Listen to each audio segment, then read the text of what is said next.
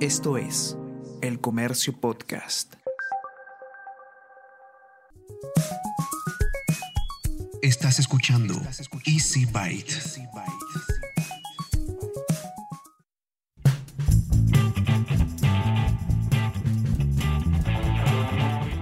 Bienvenidos a un nuevo episodio de Easy Byte, el podcast de tecnología del diario del comercio. Mi nombre es Bruno Ortiz. Esta vez tenemos un invitado muy especial con el que vamos a hablar sobre fake news y desinformación. Así que sin más, comencemos.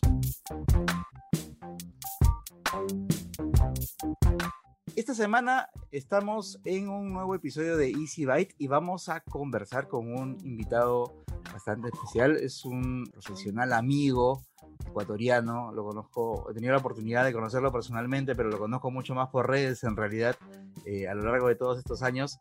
Cristian Espinosa va a estar con nosotros. Él es un experto en todo lo que tiene que ver con, con comunicación digital y todo lo que está alrededor de esta actividad. Cristian, ¿cómo estás? Bien, gracias Bruno, muchas gracias por tu invitación, mucho saludo a la, a la gente de, de Perú, eh, donde también yo tengo mucha gratitud por las veces que he podido pues estar allá en, en Lima eh, participando de algunos eventos de, relacionados con el periodismo digital, las redes sociales, he estado en la Universidad Católica, recuerdo en algún evento hace ya bastantes años, igualmente ahí en el comercio, tuvimos también la oportunidad de estar ahí haciendo una formación y pues así que eh, qué bueno por lo menos con, por este medio poder conectar eh, a través de ti Bruno a la gente del comercio. Mis saludos. Muchísimas gracias Cristian. Antes de empezar a conversar, mi idea era eh, conversar contigo, ya que tú manejas bastante bien el, tema, un poco sobre cómo nos estamos viendo amenazados, particularmente con el tema de las noticias falsas, las fake news, en, en, una época tan complicada como la que todavía estamos viviendo, que estamos todavía sufriendo de una, de una pandemia bastante complicada. Pero antes de eso, quería que les cuentes un poquito a, la gente eh, eh, a qué te dedicas, porque a ti te pueden encontrar por un nombre muy particular en redes que es cobertura digital. Y si entran a tu cuenta van a ver que tú eh, realizas bastante talleres que están eh, dirigidos particularmente hacia el uso de herramientas digitales específicamente herramientas móviles. Cuéntanos un poquito, un poquito este, esta labor que tú haces, Cristian. Gracias, Bruno. Sí, sí, bueno, cobertura digital empezó como un blog en esa era en la que eh, lo que tenías era tener un, un, blog por ahí en el año 2005. De hecho, en el 2003 hubo un antecedente como un punto blogspot, claro. cuando estaban de moda los blogs. Y ahora suena para historia. Claro, sí, pues en esa época los, los eh, digamos, de la época, hoy, hoy se habla de, de, los TikTokers, los YouTubers, ayer era, era el que era blogger, digamos, ¿no? Claro, éramos muy pocos los que en esa época recién iniciábamos esto y tuve la oportunidad de, de nunca parar y ese blog se convirtió eh, en una iniciativa de emprendimiento que se dedica a formar ya no solo a periodistas, sino a profesionales en el mundo de, lo, de los contenidos en línea. Y ahora, pues, eh, Bruno, Básicamente con la pandemia estén, eh, lancé cuatro, cuatro líneas. La una es la de contenidos de impacto con teléfonos, con smartphones, que me encanta, que me apasiona. Llevo también ahí ya desde hace 10 años con las transmisiones en vivo. Ahora estoy haciendo las transmisiones en vivo a doble cámara y cada vez que encuentro algo trato de aplicarlo al, al, al profesional, a las marcas y es el un curso. En el otro es el, el que se dedica a transmisiones en vivo, que obviamente por la pandemia también creció tanto y yo también tuve que ampli ampliarlo y se dedica tres días a hacer un taller de transmisiones en vivo. El, el tercer taller es uno más orientado a gente que de todo tipo de sector para ubicarle en el tema de la gestión de las redes sociales, las métricas, sobre todo le estoy dando mucho componente a las métricas y el un poco el último este que estamos tal vez hablando en este encuentro que es sobre la reputación en línea y el uso responsable de las, de las redes sociales. Sí, pues efectivamente, eh, sobre ese, ese punto o sobre, digamos, algunas aristas que tienen que ver con ese punto, quería conversar contigo, porque también a través de tus redes sociales tú eres eh, bastante activo tratando de ir identificando lo que ahora se conoce como bulos, estafas, intentos de engañar a la gente, no solamente para sacar un provecho de repente económico, sino simplemente para engañarlos y, diseminar un poco más la, desinformación. Tú eres muy eh, también acucioso y estás bastante atento a eso, sobre todo a, los, eh, a estas cadenas, estos engaños que van, eh, que si bien son globales, también sabemos que en cada geografía empiezan a, recorrer cierto tipo de, de, estos, de estos mensajes de estos mensajes falsos. Y para empezar, eh, Cristian, yo quería que, nos cuentes un poquito a partir de tu experiencia y pensando pues en, quienes de repente no estamos tan eh, alertas sobre cómo identificar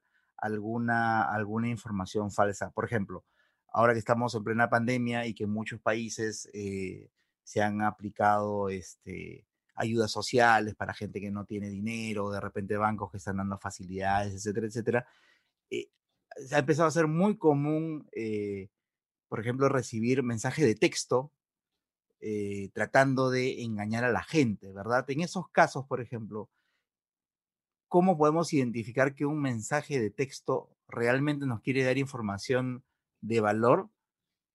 ¿Cómo lo podemos separar de uno que quizás nos quiere engañar o estafar?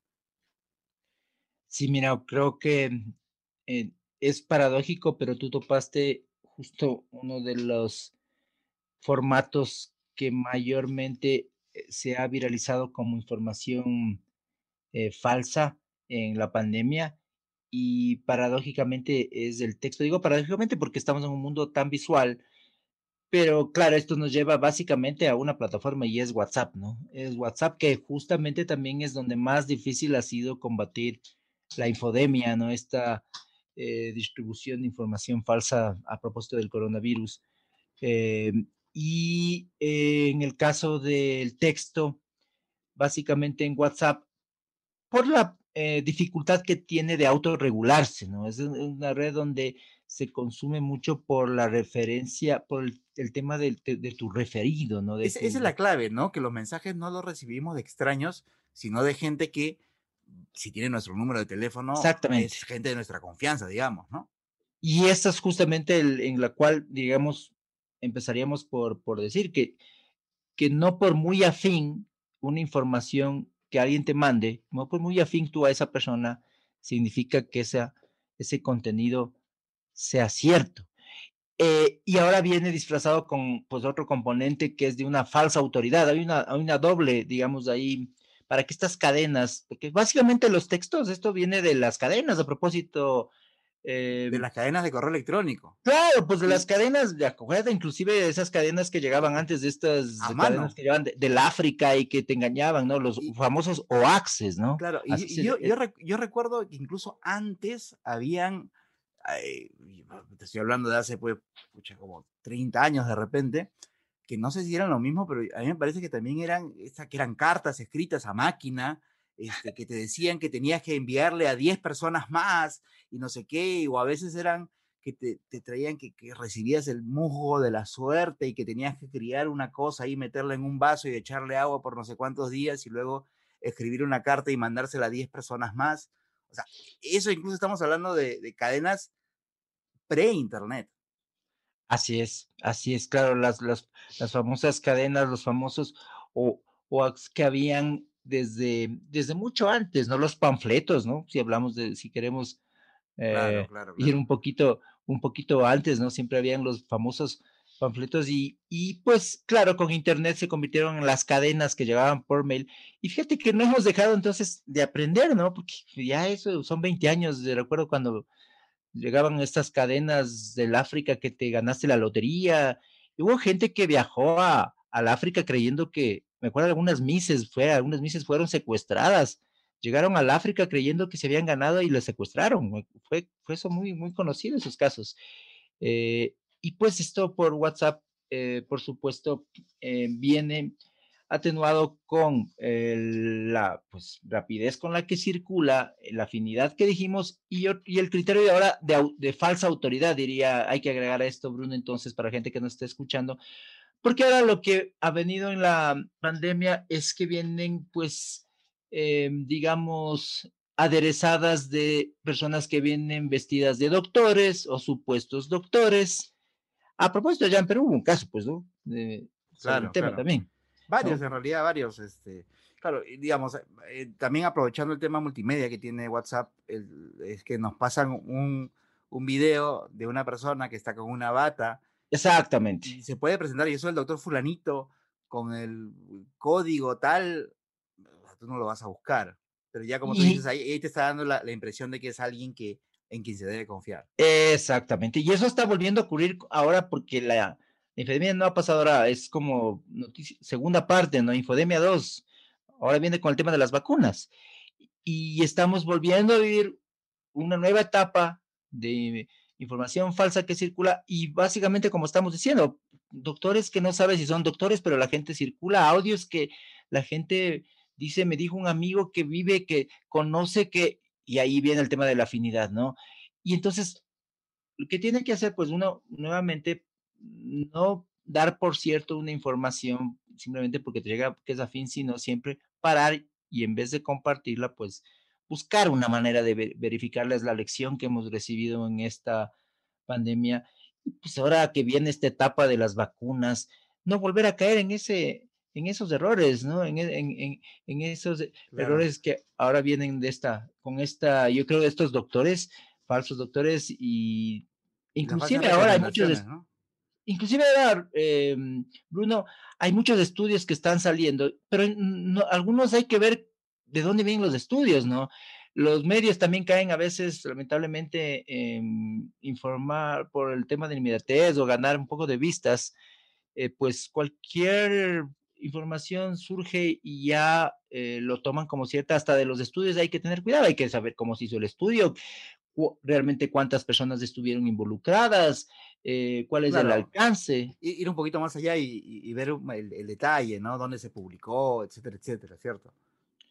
Y hasta en eso ahora toca tener cuidado, ¿no? Porque mm, están saliendo informaciones, he visto algunas cosas de que, una, de que la vacuna le, provocó a un tal persona y, ciertos problemas colaterales y sale, sale la noticia y después resulta... lo que estuvo corriendo de, esta chica que después se supo pues que, que en realidad sufría otra dolencia que, Exactamente. que bajo presión se desmayara y al Eso me decían, se, se murió, ¿no? Recibió la, vacuna y se murió en el momento.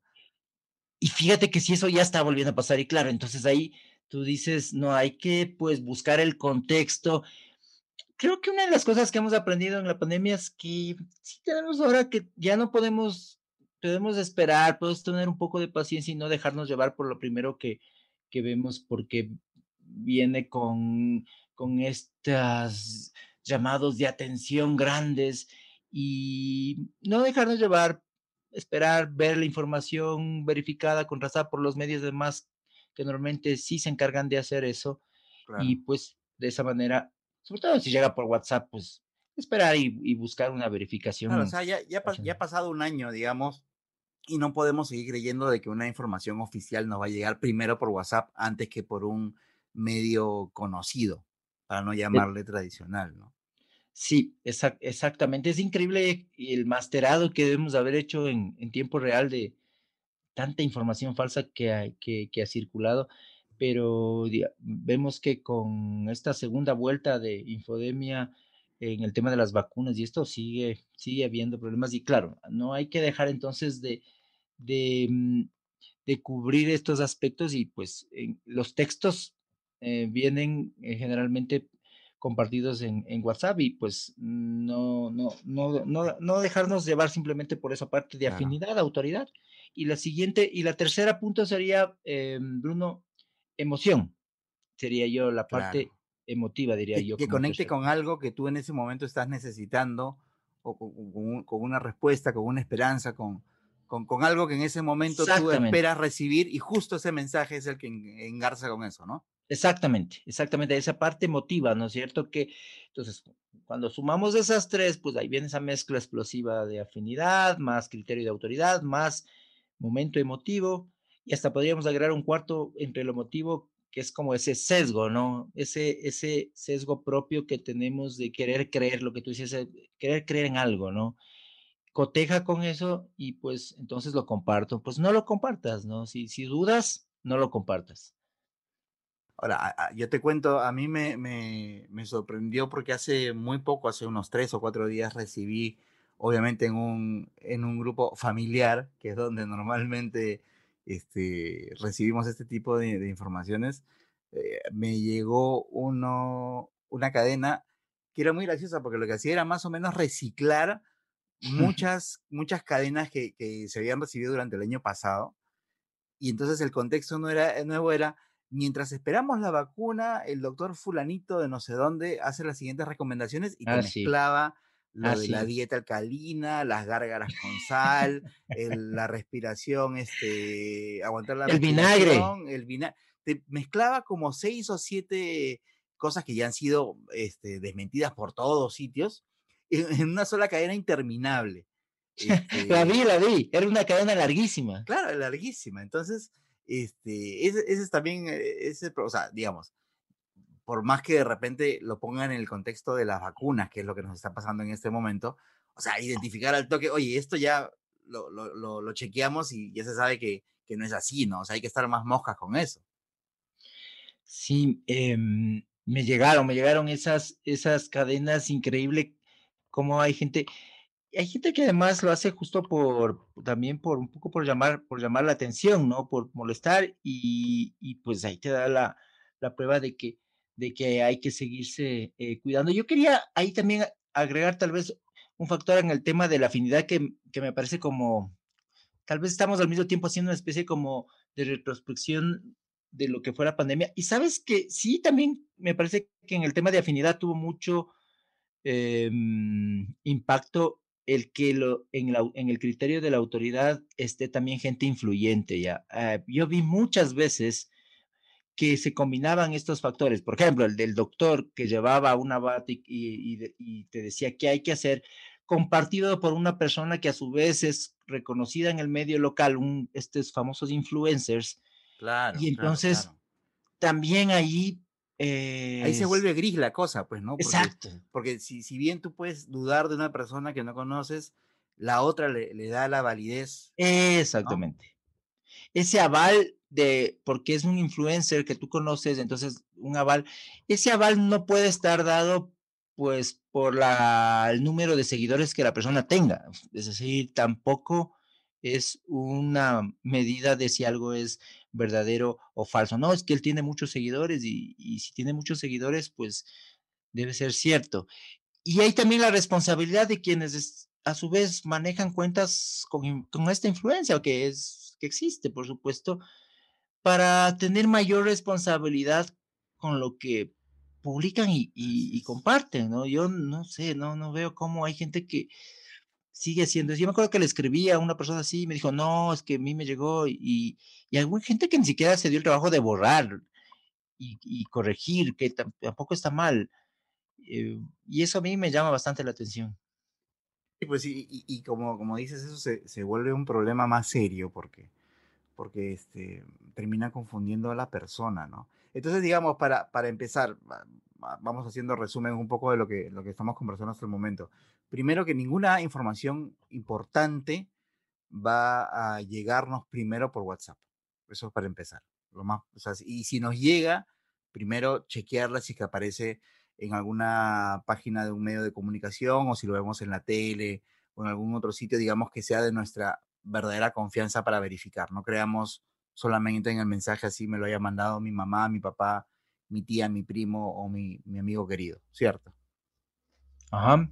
Ya. Sí, correcto, teníamos sí el tema de, de, sí que por WhatsApp es la red donde más, más circula información y que por lo mismo, como es más difícil de, de verificar, es por donde, donde menos deberíamos confiar, digamos. Ahora, eh, lo, lo, segundo, que si, si detectamos que nos llega por enésima vez la misma cadena, solo que de repente la han reformulado, lo la han arreglado un poquito, ser nosotros el, el, agente de corte de ese flujo, ¿cierto? Eso es bastante, eso es lo más importante en realidad.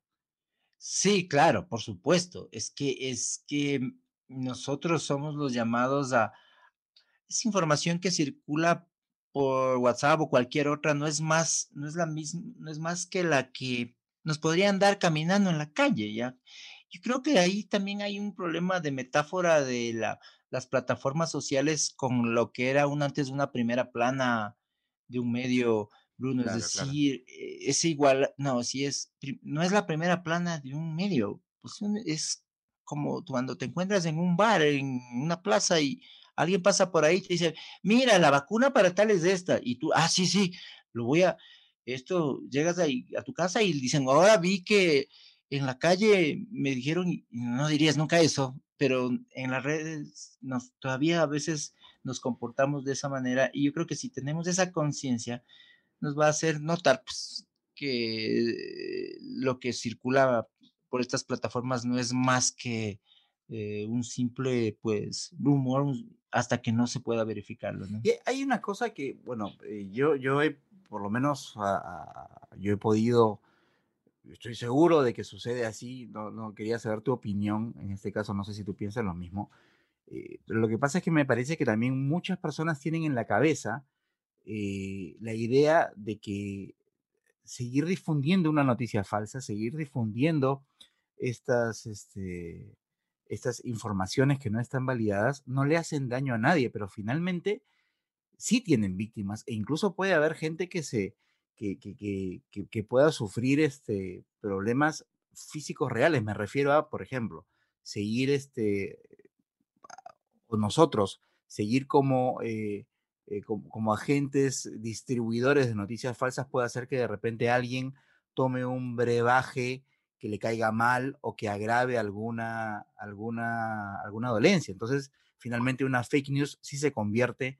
en, eh, en, algo que puede dañar a alguien, no como se piensa. No sé, no sé tú qué opinas al respecto. No, y, y la demostración, em, tenemos cómo desinformando puedes producir problemas en el mundo real, ¿no? Tenemos lo último que pasó hoy de desinformación en, un país cercano a nosotros mismos acá en Ecuador. Mira, no sé ustedes si les pasó, no, no, recuerdo, pero acá, em, acá quemaron a tres personas, Bruno, por una información que circuló como rumor de tres, de tres eh, supuestos secuestradores de un niño que al final no, nunca fue, pero la, la, mamá circuló el, el bulo en forma física, pero a su vez eso circuló a través de WhatsApp y luego a través de redes y se terminaron autoconvocando en una ciudad, eh, lo sacaron de la, a la fuerza, rompieron las puertas de la, de la cárcel de esa ciudad pequeña, cerca de Guayaquil, Pozorja se llama, y los quemaron en la plaza transmitiendo en vivo eh, quienes estaban a su alrededor. O sea, eso es, eso es lo que puede ocurrir con las consecuencias reales que puede producir una, una desinformación que no tenemos la conciencia de lo que podemos nosotros eh, llegar. Eso pasó acá en Ecuador, fíjate. Aquí indirectamente sucedió algo más o menos parecido. Indirectamente, ¿por qué? Porque fue eh, a mediados del año pasado, en plena pandemia, o a inicio del año pasado, a inicio de la pandemia, si es que no me equivoco, este, que empezó a correr pues el bulo de que el 5G transmitía el coronavirus, el ah, coronavirus y en un pueblito de, de la serranía este, estaban unos, eh, unos muchachos habían ido a hacer mantenimiento de unas antenas 4G, porque obviamente, como tú bien sabes, 5G recién está en pruebas y, y no está, eh, o sea, con las justas está en algunas ciudades grandes y menos va a estar pues en, en provincia pero resulta que estos chicos habían ido a dar mantenimiento a la red 4G, a esa población le había llegado pues por, por cadenas de WhatsApp el bulo de que el 5G distribuía el COVID-19 y los tuvieron secuestrados varios días y felizmente no, no pasó nada, pero quemaron la antena, la bajaron, solitos se quedaron sin, sin comunicación, pero o sea, eh, eh, digamos, tanto el tuyo que es un poquito más extremo como el ejemplo que yo estoy dando, son demostraciones de que efectivamente seguir compartiendo información falsa sí tiene víctimas y puede perjudicar a la gente. Pues no creo que también se queda claro como tercera, como tercera idea, idea bastante, bastante clara. Y Cristian, ya para, para terminar, quería hacerte solamente una, pedirte eh, si es que tú pudieras compartir con la gente que nos está escuchando de repente algunas recomendaciones, digamos, aterrizándolo un poquito eh, a, ahorita se me viene a la mente uno de los talleres que tú tienes que son, que es el de, el de reputación digital, que es algo en lo que todos tenemos que, que, preocuparnos porque todos tenemos presencia digital hoy en día. Entonces tenemos también que ser responsables por las cosas que nosotros publicamos.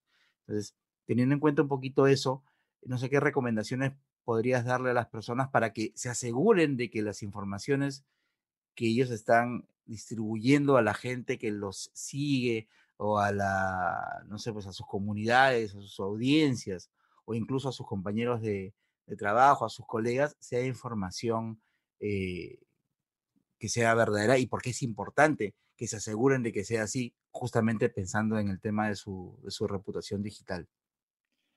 Ok. Eh, bueno, puedo, me parece eh, resumir un poco también el tema de, de la forma como vienen los, los, noticias falsas y luego concluir justo en este tema de la, dale, dale, En, la reputación. Mira, eh, el primer, el, eh, primero, el que, justo el que, el que habíamos hablado, que es el contenido inventado, ¿no? Son las falsas, las falsas cadenas, ¿no? Ese es el uno. Segundo, diría yo, aparte del texto, como ya hablando por formatos, porque esto nos va a permitir eh, caer eh, menos en estas trampas. El, el, dos sería los audios falsos, ¿no? Como formatos. El, estos audios que llegan también por WhatsApp, sobre todo, y donde también hay poca, poca eh, autorregulación. Tomar distancia de estos audios, ¿no? Más aún si ni siquiera vienen con, con ningún tipo de, de fuente, ni de quién está detrás, ni. Entonces, un audio falso, un audio, si ve un audio, para, espera y recuerda que pues puede ser falso. Inclusive ahora hay posibilidades de eh, reconstruir audios, ¿no? Y pasar audios que eh, estas famosas eh, deep fakes, ¿no? Entonces, hasta eso hoy se han detectado casos en los que se, se falsean también la voz, así que ten, ten, cuidado con los audios falsos. Después tenemos el tema, en cambio, del contenido impostor, porque donde más también ha circulado información falsa en la pandemia es en aquel contenido que viene con suplantación. Y ahí nos referimos sobre todo a la suplantación de medios, porque se ha dado mucho por utilizar el formato de los medios para a través de usando una forma, un diseño que parece el que es de un medio, se pone cualquier logo y se cree que esa información es cierta. Entonces, tener mucho cuidado cuando te vienen capturas de pantalla que no tienen enlaces que te llevan directamente a la página y a su vez dentro de la página ver de, de, qué fuentes se está pues originando la información, pero no tener, no compartir o no crearse capturas de pantalla que tengan la forma de, de mm, un medio de comunicación. Y la otra sería, en cambio, también en esa misma línea, las de los eh, mm, famosos comunicados, ya, porque eso también ha sido una forma de, de, desinformarte. Viene con un logo de la, justo, de, inclusive de la OMS, o del Ministerio de Salud local, pero hay que tomar distancia porque muchos utilizan también la suplantación, inclusive de firmas, de vista hasta de firmas, te suplantan la firma, te suplantan el logo, y entonces remitirte al, en este caso, a la página oficial de la institución pública para ver si es que eso existe, está ahí, para cuando, por ejemplo, hay comunicados, nuevos cambios, que si pasamos o no de alerta tal, y, y en eso hay mucha también desinformación. Eh, entonces, este es el contenido, el contenido impostor o el contenido manipulado. Ahí también están las frases, ¿no? Frases, eh, gente que lo ponen la foto, ponen una frase, entonces la foto y la frase juntas, ya pues tú crees que lo dijo, ¿no? Hay que ver también si esas frases realmente corresponden a la, a la fotografía que tú estás viendo. Hay veces que también se hacen diseños falsos de frases y eso puede llevarnos también a, a un contenido eh, falso. Y finalmente las fotos sacadas de contexto, eh, Bruno, porque esas también mucho daño hicieron. Acá circuló un video del Perú, me parece que era de una persona que se lanzaba de un edificio y lo pusieron por encima Quito. Nada más, a alguien se le ocurrió ah, poner. claro, Creo que alguna vez incluso, no, no, no, no en, en, en medios, este, sino en una conversación, me parece, privada, comentamos sobre sí, un, un, video bastante terrible de, me parece, un suicida que lo habían querido, querido este, contener los bomberos y el tipo terminaba lanzándose al, al, vacío. Y sí me contaste que lo estaban distribuyendo por allá diciendo que era de Quito, pues, ¿no? Ahí le agregaron, la, le agregaron al video la palabra Quito, así de sencillo. Y ya la gente estaba alerta y pensando que que pues esto había ocurrido en Quito y eh, esas son las famosas fotos y videos sacadas de contexto que también es una forma engañada. De, aquí de Ecuador circuló mucho una foto de unos eh, cuerpos en una playa y bueno, alguno, y eso, pues esas habían sido fotos también de otro año que había habido un problema de algún tipo de, salud ahí y no, no, no era relacionado con la pandemia.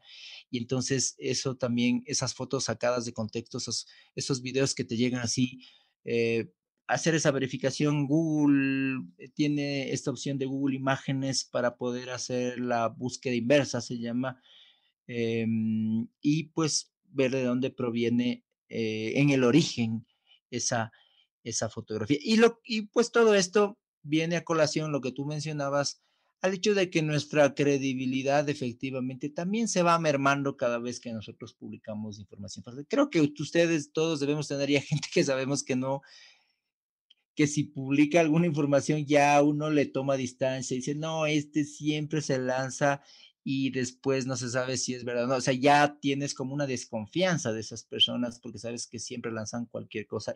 Y cualquier profesional hoy eh, pues también se juega ese, esa, esa reputación y en eso tenemos nosotros también que tener conciencia que, que, como profesionales eh, nuestra credibilidad también se juega cada vez que publicamos esta información falsa. Claro que sí. Oye, este, nada, Cristian, quería agradecerte por tu tiempo y por compartir con nosotros información tan, tan importante e interesante. Y por último, solamente quería y que nos recuerdes eh, dónde podemos encontrarte en, redes, ¿no? Así que quienes estén escuchando y, quieran saber un poquito más sobre ti, seguirte, o incluso hasta ahora, pues que todo se hace virtual, quizás eh, inscribirse en alguno de tus talleres. Cuéntanos cómo te, podemos encontrar. Gracias, te agradezco mucho, Bruno. Sí, justamente, mira, estoy en este mes abriendo un, estoy justo y es un taller en línea, así que pues allá en el Perú, quien, o quien estén escuchando en cualquier parte del mundo igual, eh, pues pueden conectarme eh, como cobertura digital. Ustedes me van a encontrar en, pues, en las diferentes eh, redes sociales, en Twitter cobertura digital, en Facebook también como cobertura digital, eh, o como Cristian Espinosa, igual me van a poder ubicar y encontrar justo, estamos haciendo un curso que se llama Cuidados de la Reputación 2021 y que está orientado a hacer una estrategia de monitoreo de marca, porque nuestra, más que nunca, toda nuestra marca depende de, lo, de cómo nosotros nos presentamos y no solamente lo que nosotros decimos, sino lo que otros dicen de nosotros. Y está orientado a hacer una estrategia de monitoreo, pero también luego de mitigación de errores y luego, si es que ya estás en una crisis, ¿cómo saber si tienes o no una crisis en medios sociales? Y esto va a ser justo en, este enero 2021. Así que lo estamos, igual seguiremos siendo en los próximos meses y ustedes pueden unirse a ese talleres en línea, son tres días. Ustedes pueden unirse tranquilamente a ese curso. Y el otro, el de transmisiones en vivo, que también eh, pretende potenciar el trabajo en línea a, todo nivel, ¿no? Profesores. Y que va a seguir, va a seguir siendo útil, ¿no? Durante varios meses por lo menos. No, sí, no, las, las, las transmisiones de vivo están para quedarse porque lo que viene es una era híbrida, ¿no? Donde el mundo físico y el digital se vuelven casi uno solo y las transmisiones de vivo. Pero claro, necesitan enriquecerse, ¿no? Ya estamos también un poco cansados del, digamos, del simple Zoom, ¿no? Qué más se puede hacer más allá de un Zoom, cómo se puede incorporar información, capas, hacer que esto sea más. Y también las transmisiones en vivo compartiendo en redes, multi, multi transmisión entre varias redes.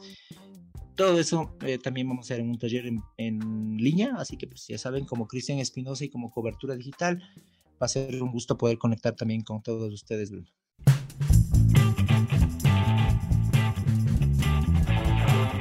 Antes de despedirme, te invito a escuchar Mentes Peruanas, un podcast que aparece todos los martes para que conozcas un poco más a la persona que está detrás del investigador o científico peruano que está destacando por su trabajo.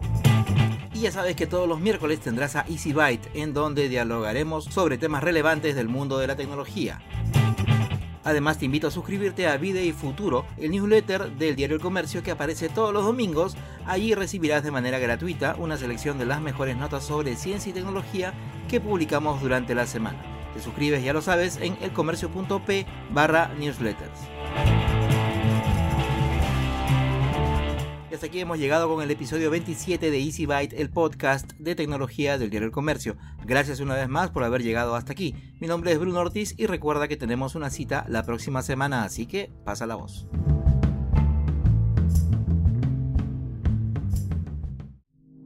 Esto fue El Comercio Podcast.